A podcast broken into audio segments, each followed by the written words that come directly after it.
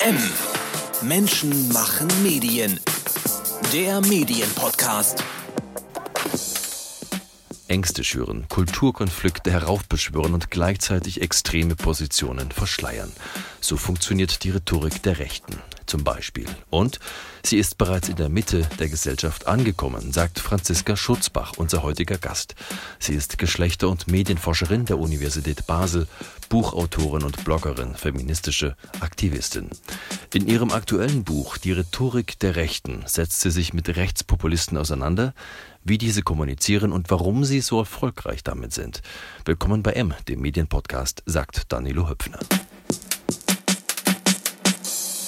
Frau Schutzbach, wir treffen uns heute hier in Ihrer Stadt Basel, einer bunten, recht internationalen Stadt, Deutschland und Frankreich in Sichtweite.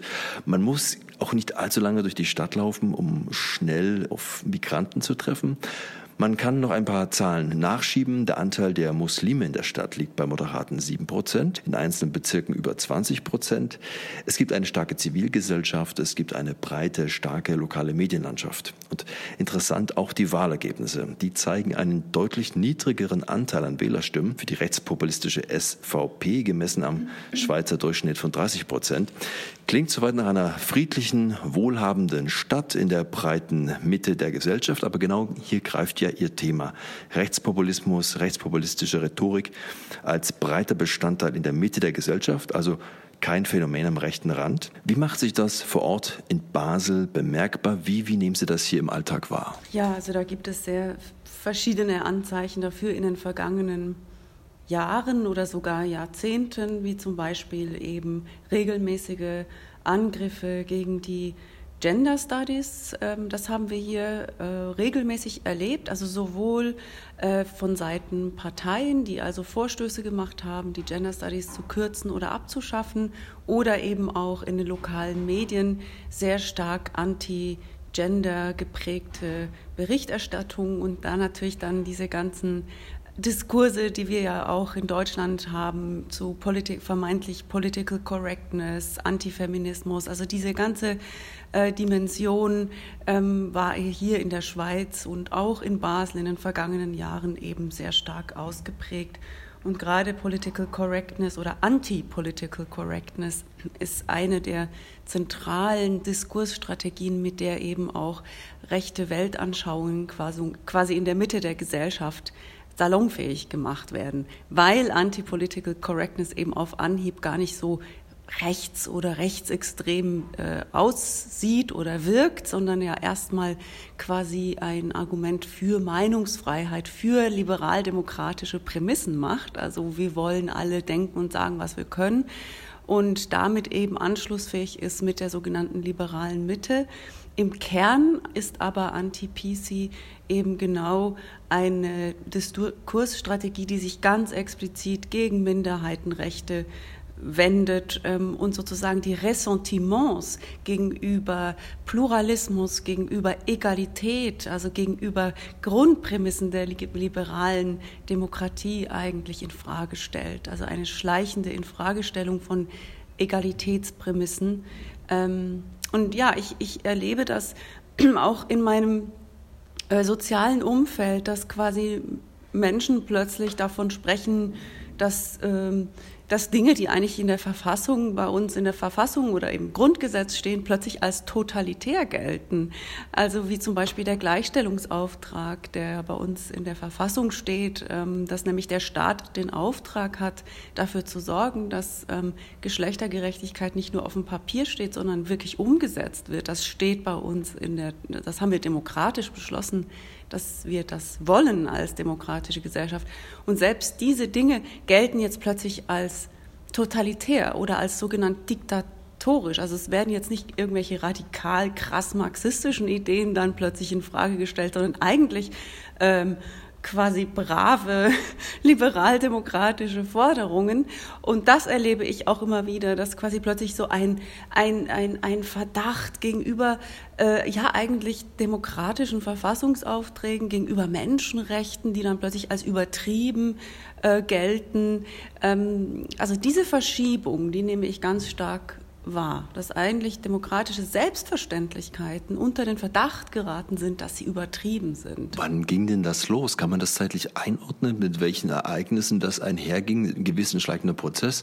Wann, wann wurde denn das deutlich und auch hörbar? Also jetzt ganz konkret bei dem Anti-Political Correctness-Diskurs, der kommt eigentlich schon aus den 80er Jahren, nämlich aus USA.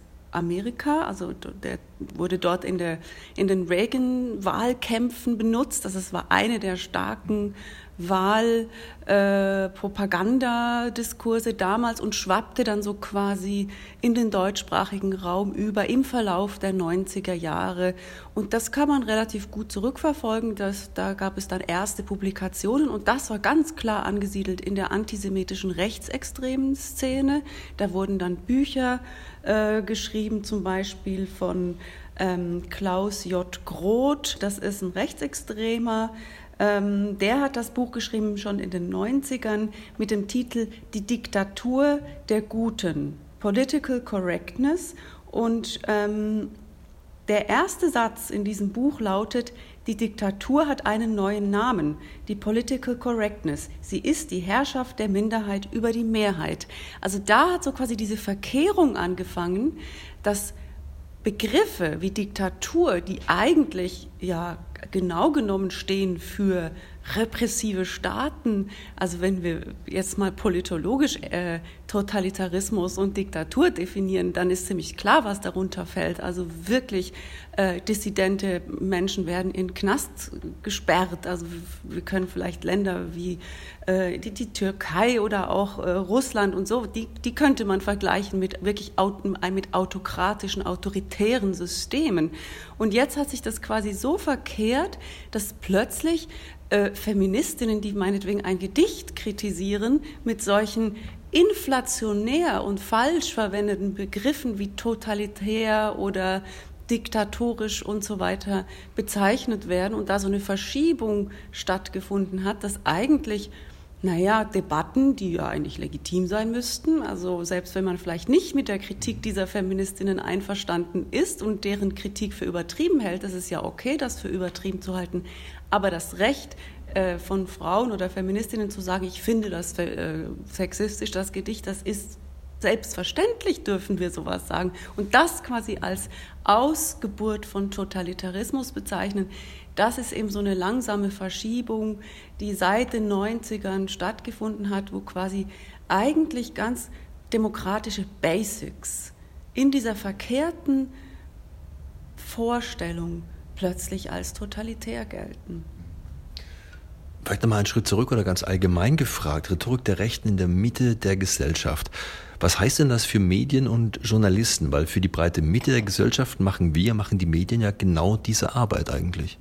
Ja, also Medien spielen in Bezug auf den Erfolg des Rechtspopulismus auf jeden Fall eine zentrale Rolle. Die müssen sie auch dringend reflektieren. Also wem geben sie Aufmerksamkeit, wem geben sie eine Plattform und wem nicht. Aber es ist äh, auch zu einfach, einfach zu sagen, die Medien sind schuld. Ne? Also das würde ich quasi so aus Kausalität jetzt auch nicht gelten lassen wollen. Es gibt natürlich sehr viele Faktoren, die diesen Erfolg ähm, des Rechtspopulismus ermöglicht haben. Ähm, aber ich denke schon, dass ähm, so quasi bestimmte Ideen, die Medien hat, haben über sich selbst, also Bilder wie wir sind immer ausgewogen, wir, sind, wir berichten ausgewogen und wir müssen halt alle immer zu Wort kommen lassen, dass Medien da schon auch ähm, besser selbstkritisch reflektieren müssen, ähm, dass sie eben oftmals tatsächlich nicht ausgewogen sind, sondern dass sie tatsächlich bestimmten, den lautesten, den provokantesten, den polemischsten Stimmen nämlich vor allem Gehör geben und nicht unbedingt den differenzierten leisen.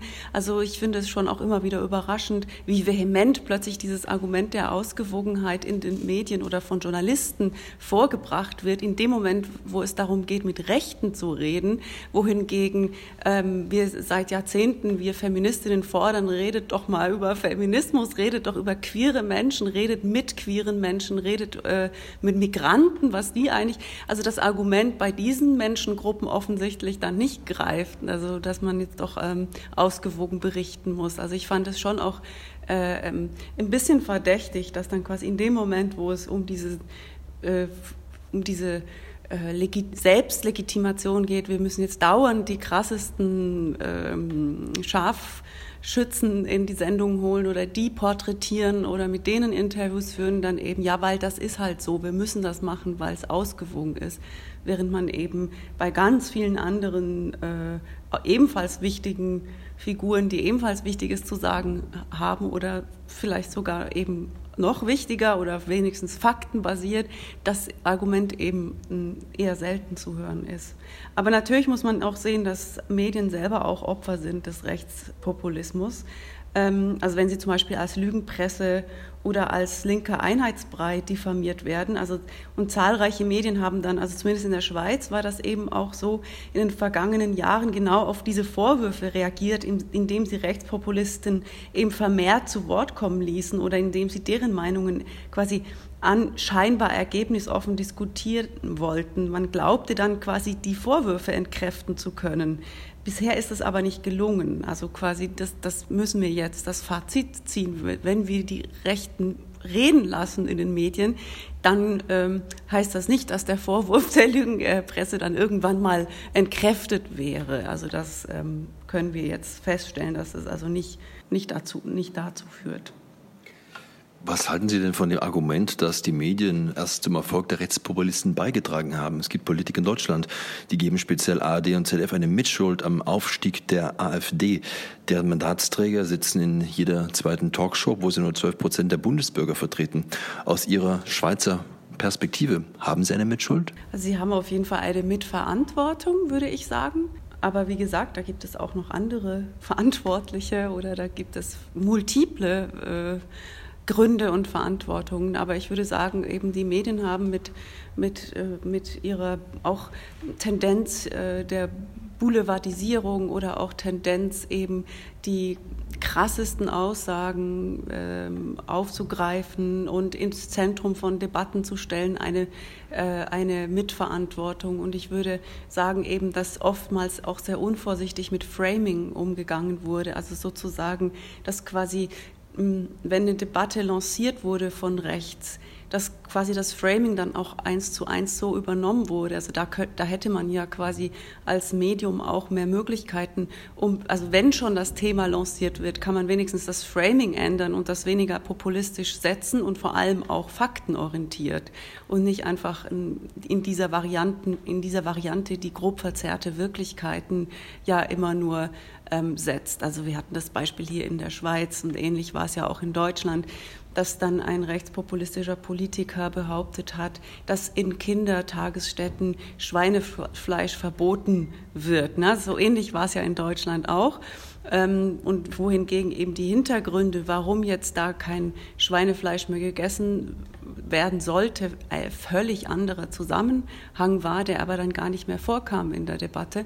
Und ähm, dieser Politiker wurde aber dann quasi eingeladen und durfte dann immer und immer wieder seine Thesen der, einer Muslimisierung der Gesellschaft irgendwie vom Stapel lassen, wodurch die natürlich dann auch, äh, wenn die eben so laut immer ähm, gehört werden in renommierten Medien, dann eben auch logischerweise eine Legitimität bekommen, selbst wenn sie ähm, widerlegt werden von einem Gegenpolitiker, der dann vielleicht statistisch schön äh, sauber widerlegt, dass das alles nicht stimmt, was der sagt. Aber das Ressentiment bleibt eben letztlich eher hängen als das gute Argument. Und das ist etwas, was Medien, glaube ich, ganz, ganz äh, wichtig ist, dass Medien darüber Bescheid wissen, nämlich über, über die Sozialpsychologie. Ähm, und die sozialpsychologische Forschung sagt eben, dass ähm, Gefühle und vor allem Angebote von Abwertung, von Ressentiment, Vorurteilen äh, bei sehr vielen Menschen, nicht bei allen selbstverständlich, aber bei sehr vielen Menschen eben eher hängen bleiben als Argumente. Und das muss, muss, muss uns einfach klar sein, dass selbst wenn wir die allerbesten Argumente und den besten Gegenargumentationslogiker im Studio haben, der, der quasi das Gegenüber zerpflücken kann, da heißt das noch lange nicht, dass das ähm, so rüberkommt, wie es intendiert ist. Also ich denke, die, die, diese sozialpsychologische Forschung muss man da tatsächlich sehr ernst nehmen. Ähm, äh, dass eben diese sogenannte Politik der Angst, wie ich es ja nenne in meinem Buch, ähm, leider ähm, eher verfängt als eine Politik der Fakten, Zahlen und guten Argumente. Wir erleben ja, Sie haben die Fake News auch angesprochen. Wir erleben sehr häufig Fake News in sozialen Medien. Sehr beliebt äh, das Thema illegale Migranten bei Straftaten, die sich rasant verbreiten. Diese Meldungen sind aber auch nach späterer Richtigstellung durch die Medien, durch die Polizei einmal in der Welt und kaum noch einzufangen. Gibt es irgendein Rezept dagegen? Ich denke, es würde darum gehen, ähm, dass diese Ereignisse einfach anders geframed werden. Also ich denke, es ist ja sozusagen schon wichtig, dass wir zum Beispiel darüber sprechen, was eigentlich eine Pluralisierung der Gesellschaft bedeutet, dass damit ein tiefgreifender Wandel einhergeht und es natürlich auch zu Problemen kommt, wenn so viele verschiedene Menschen miteinander umgehen und klarkommen müssen, die doch aus sehr unterschiedlichen Hintergründen kommen. Also sozusagen diese Frage, wie wir mit so einer, in so einer Gesellschaft leben, wie wir mit diesen, ja, mit, mit, mit Differenzen, mit, mit, mit, mit unterschiedlichen Auffassungen, mit unterschiedlichen Religionen, ähm, mit Gewaltproblemen umgehen. Ich meine, die im Allgemeinen zu diskutieren, halte ich für sehr wichtig. Ähm, und ich glaube, da hätten Medien schon sehr stark die Verantwortung, eben diese Themen mehr im, Sinne von einem, einem allgemeinen Thema, wie zum Beispiel Gewalt, ähm, ist ja ein Problem in der Gesellschaft, aber es ist viel zu verkürzt zu sagen, es ist nur ein Problem in Bezug auf muslimische Menschen, weil das ist einfach kompletter Unsinn.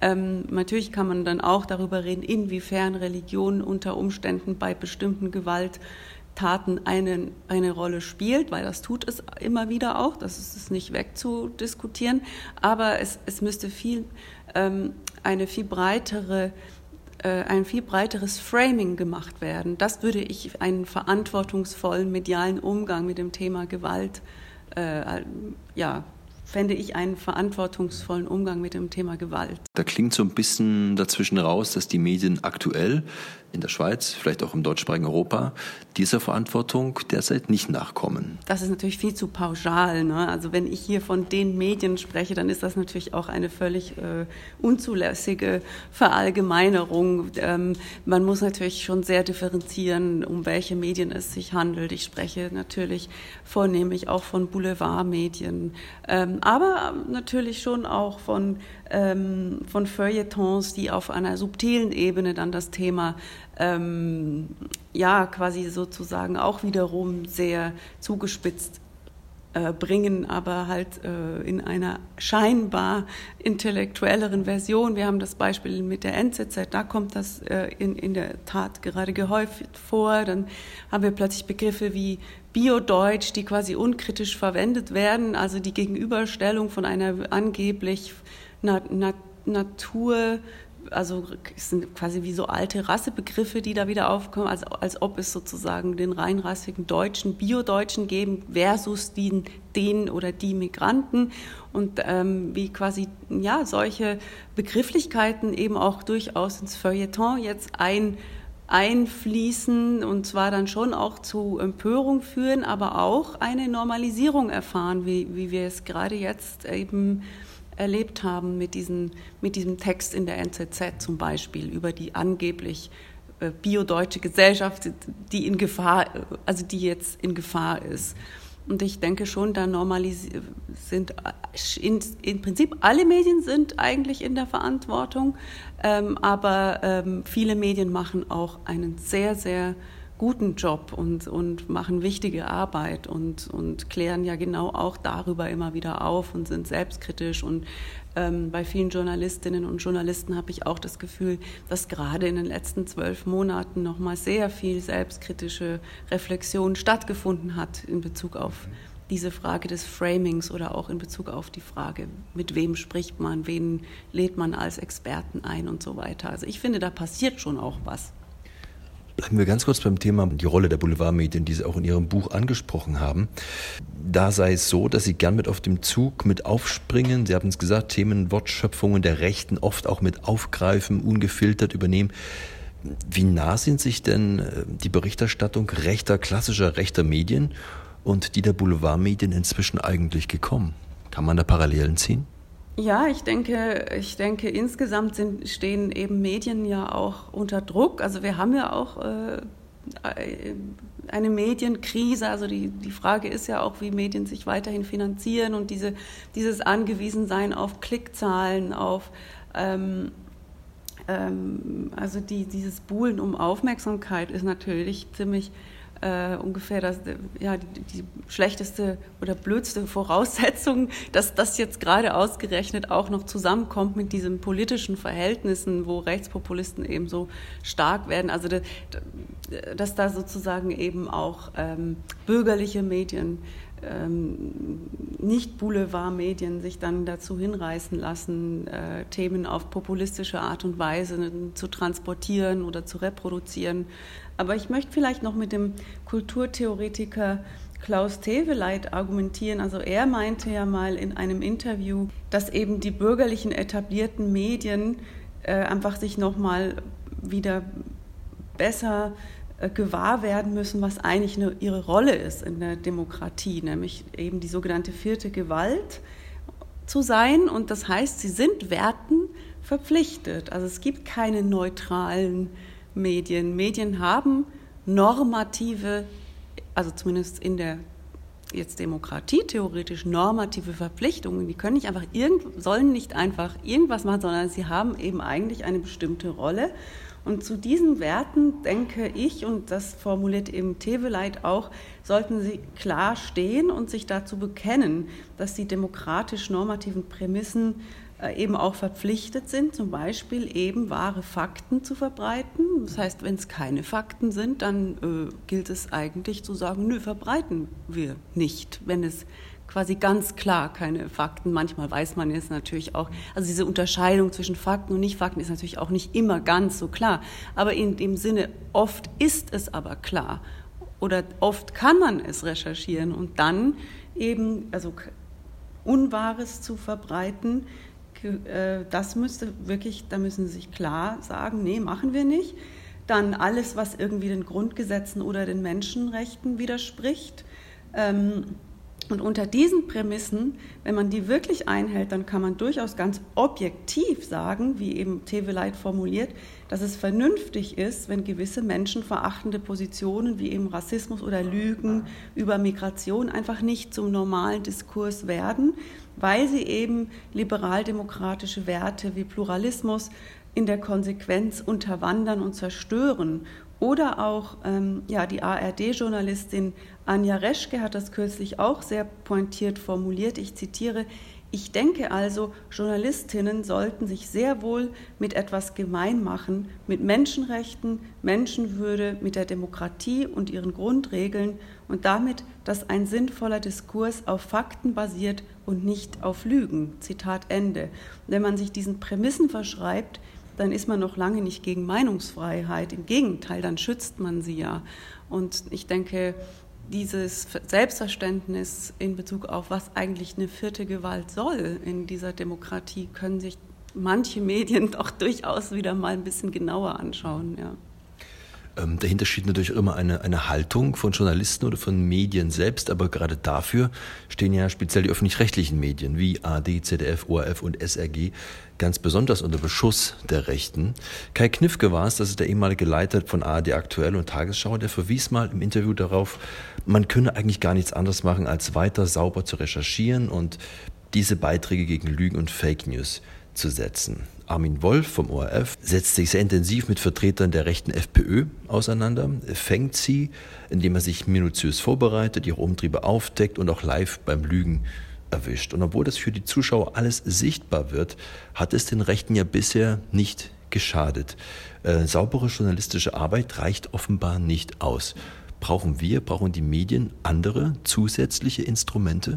Ich denke, es ist einfach ein Märchen, dass Medien diese ausgewogene, neutrale Position haben. Ich glaube, da äh, betrügen sich einfach viele, die so quasi diesen pseudo-objektiven Blick für sich beanspruchen, aber eigentlich eben äh, immer, wir alle, auch Journalisten, treffen immer Entscheidungen, wen man wann wie befragt oder wem man eine Bühne gibt. Das sind nicht einfach per se objektiv neutral vorgefundene Entscheidungen, sondern das sind immer Entscheidungen und die müssen wir uns bewusst sein, dass die nicht objektiv sind und dass wir da immer, je nachdem dazu tendieren, eben vielleicht auch ein Armin Wolf irgendwie fixiert ist auf Rechte mittlerweile und vielleicht sich auch mal fragen könnte, ja, hol doch mal eine schwarze Feministin in deine Sendung und red mal mit der genauso lange und prä präzis und, und ausführlich. Also so quasi, ja, ich denke, wir müssen uns einfach ehrlich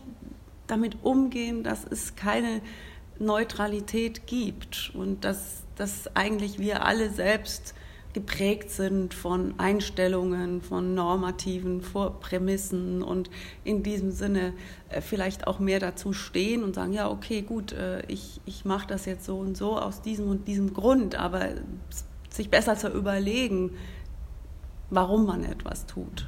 Und ähm, zuletzt möchte ich vielleicht auch noch mal ein Plädoyer dafür machen, und das betrifft sowohl mediale als auch politische Akteure, ähm, ist eben auch die sogenannten progressiven Kräfte in der Gesellschaft zu stärken. Also nicht immer auf den Nazi zu gucken, sondern eben auch wirklich auf diejenigen Menschen in der Gesellschaft, die, ähm, die politisch emanzipatorische, pluralistische, demokratieorientierte Ziele verfolgen und die stark zu machen und, und ihnen eine Stimme zu geben, sie zu stärken. Und das gilt zum Beispiel gerade auch in Bezug auf Ostdeutschland. Ich war äh, äh, relativ erschüttert über meine eigenen Bilder, die ich so hatte. Ich war zweimal eingeladen jetzt in Ost, im, im Osten von Deutschland, in Dresden und in Magdeburg. Und ich kam mit so Bildern von Chemnitz da angereist und war eigentlich überzeugt, ich komme jetzt da aus dem Bahnhof raus und dann stehen da bestimmt 50 Nazis. Also nicht wegen mir, aber einfach so generell. Das war einfach mein Bild.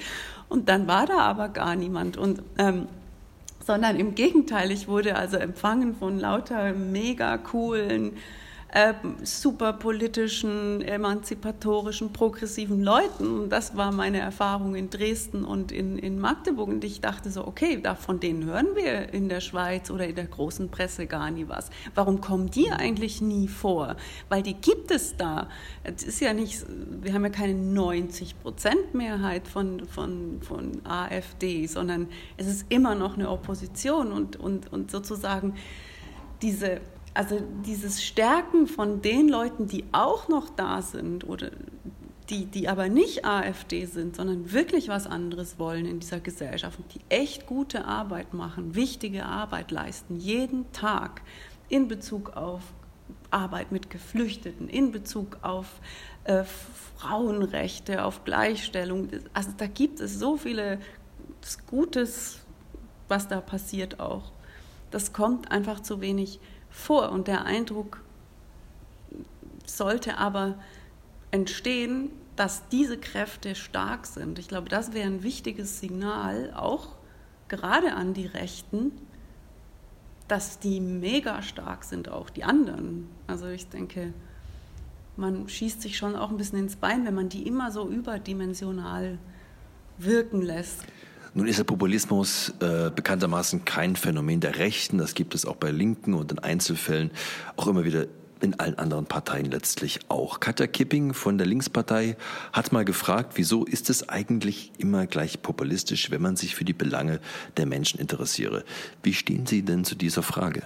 Also es ist richtig, dass es Populismus von allen Seiten her gibt und geben kann. Also das ist kein rechtes Phänomen.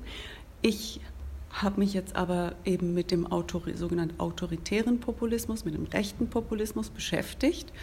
Ähm, ich würde einfach argumentieren, dass sehr oft dieses Argument gebracht wird, also es gibt doch auch linken Populismus, ja, das stimmt, aber oft wird dieses Argument gebracht und wir nennen das in der Forschung Äquidistanz, diesen Fachbegriff für eben quasi, dass man so relativiert und sagt, na ja, es gibt doch Extremismus oder Populismus auf allen Seiten, dass das so ein bisschen ein Abwehrmechanismus ist, um sich eben nicht mit der Spezifik von diesen Populismen zu beschäftigen und zwar sowohl inhaltlich als auch stilistisch weil da ist eben Populismus dann sehr wohl doch sehr schnell unterschiedlich. Also ob ich Elite-Bashing mache, um sozusagen, ähm, also es gibt verschiedene Arten von Elite.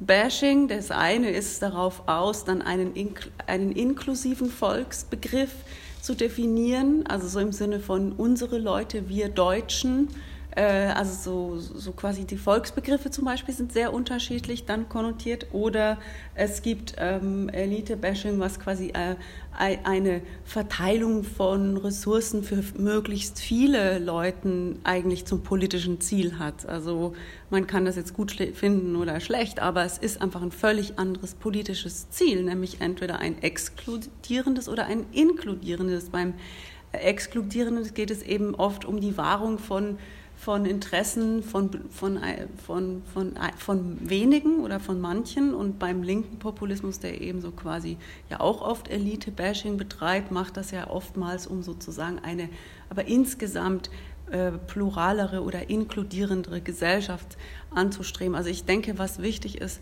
dass man einfach sehr gut unterscheidet, was sind genau die politischen, inhaltlichen Ziele hinter einem populistischen Argument. Und das kann man nicht alles in einen Topf werfen. Man kann zwar vielleicht sagen, okay, das ist jetzt Linkspopulismus, es gibt Populismus auf verschiedenen Seiten, aber die ethischen oder auch moralischen ähm, Konsequenzen aus einer politischen Argumentation heraus, nämlich entweder dicht machen und Grenzen zu und alles für uns und wir wollen mit niemandem zu tun haben, Ausgrenzung oder dann doch der Versuch irgendwie einer inklusiven Gesellschaft, einer pluralistischen Gesellschaft. Das sind ja riesige Unterschiede in populistischen Politiken. Schauen wir uns mal den einen oder anderen konkreten Fall an. Die Rechten verstehen sich ja inzwischen als äh, wahre Vertreter des Volkes und des Volkswillens, erklären sich zu Vertretern der wahren Demokratie. Sie nennen in Ihrem Buch ein Beispiel der SVP-Kampagnen gegen einen Richterstaat. Ähm, das den Volkssouverän untergrabe. Wie sehen denn diese Kampagnen hier aus? Also generell ist es so, dass eben Rechtspopulisten äh, sich sehr stark tatsächlich auf Demokratie berufen und auch oft behaupten, dass sie eben die einzige wahre Demokratie vertreten oder für die einzig wahre Demokratie einstehen und den, den einzigen Willen des Volkes zu vertreten. Allerdings äh, oft ist es dann so, wenn man ihnen widerspricht, dann bezeichnen sie einen ja sehr schnell äh, als eben Meinungspolizist oder ähm, als diktatorisch oder totalitär, also sozusagen mit der Akzeptanz von wirklich Volk und alle dürfen was sagen, ist es dann sehr schnell klar, dass es sehr begrenzt ist, wer eigentlich zum Volk gehört und wer was sagen darf. Es sind nämlich eigentlich nur sie selbst. Dabei zögert man eben nicht, die Volkssouveränität quasi gegen den Verfassungsstaat auszuspielen. Also das ist ganz ein beliebtes rechtspopulistisches äh, Argument und diesen als formalistisch zu verspotten und die rechtsstaatlichen Institutionen und internationalen Abkommen wie Menschenrechtskonventionen, Minderheitenschutz ähm, als dem Volkswillen zuwiderlaufend darzustellen. Und das ist in der Schweiz tatsächlich sehr stark gemacht worden, also dass man eben Menschenrechtskonventionen so quasi als etwas darstellt, das von außen aufdoktriert wurde, das eben schlecht ist, weil es uns äh, angeblich unserem Volkswillen irgendwas aufzwingt, was, was für uns schlecht ist und so weiter. Die SVP in der Schweiz führte dann zum Beispiel jahrelang Kampagnen gegen einen vermeintlich bedrohlichen Richterstaat, indem sie sich vor allem das Bundesgericht anmaße, die sogenannte Volkssouveränität zu untergraben und ähm, einem Entschluss des Bundesgerichts, der kommunale Volksabstimmungen über Einbürgerungsanträge untersagt und stattdessen Ablehnungen begründungspflichtig macht, damit Betroffene Berufung einlegen können, setzt die SVP den gesunden Menschenverstand entgegen. Das heißt eben, stimmberechtigte Staatsbürgerinnen sollten der SVP zufolge über die Ablehnung gegenüber ähm, Einbürgerungsanträgen von Migrantinnen direkt abstimmen. Also so quasi, das war die Idee. Man sollte jetzt einfach die, die Gemeinde, also die Leute in der Gemeinde dürfen jetzt abstimmen, gehört der Italiener jetzt, darf der jetzt Schweizer werden oder nicht? Also quasi diese, diese äh, diesen Schutz, dass eben da einfach eine reine Meinungsabstimmung ähm, passiert, der, der, sollte umgangen werden. Und da wird natürlich dann eben direkte Demokratie, wenn diese rechtsstaatlichen Prinzipien außer Kraft gesetzt werden, eben sehr schnell sehr gefährlich. Und wir hatten in den letzten Jahren in der Schweiz immer wieder das Problem, dass eben populistisch die, äh, unsere populistische Partei, die SVP, genau an diesem Prinzip der Rechtsstaatlichkeit oder auch Menschenrechtskonventionen gekratzt hat und wir das zwar immer wieder erfolgreich abwehren konnten, aber ähm, auch sehr viel Energie und Aufwand da reingesteckt werden musste, um quasi den Worst Case zu verhindern. Die Rhetorik der Rechten, rechtspopulistische Diskursstrategien im Überblick erschienen in diesem Jahr im Xantippe Verlag Zürich. Das Buch kostet 19,80 Euro. Weitere Infos, Beiträge und Buchvorstellungen über die Sprache der Rechten, die Auswirkungen des Rechtspopulismus auf die Arbeit von Medien und Journalisten in ganz Europa finden Sie auch inzwischen zahlreich auf unserer Webseite.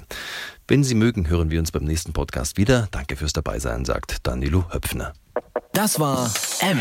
Menschen machen Medien. Der Medienpodcast. Weitere Interviews, Reportagen und Dossiers aus der Medienwelt täglich neu unter mmm.verdi.de.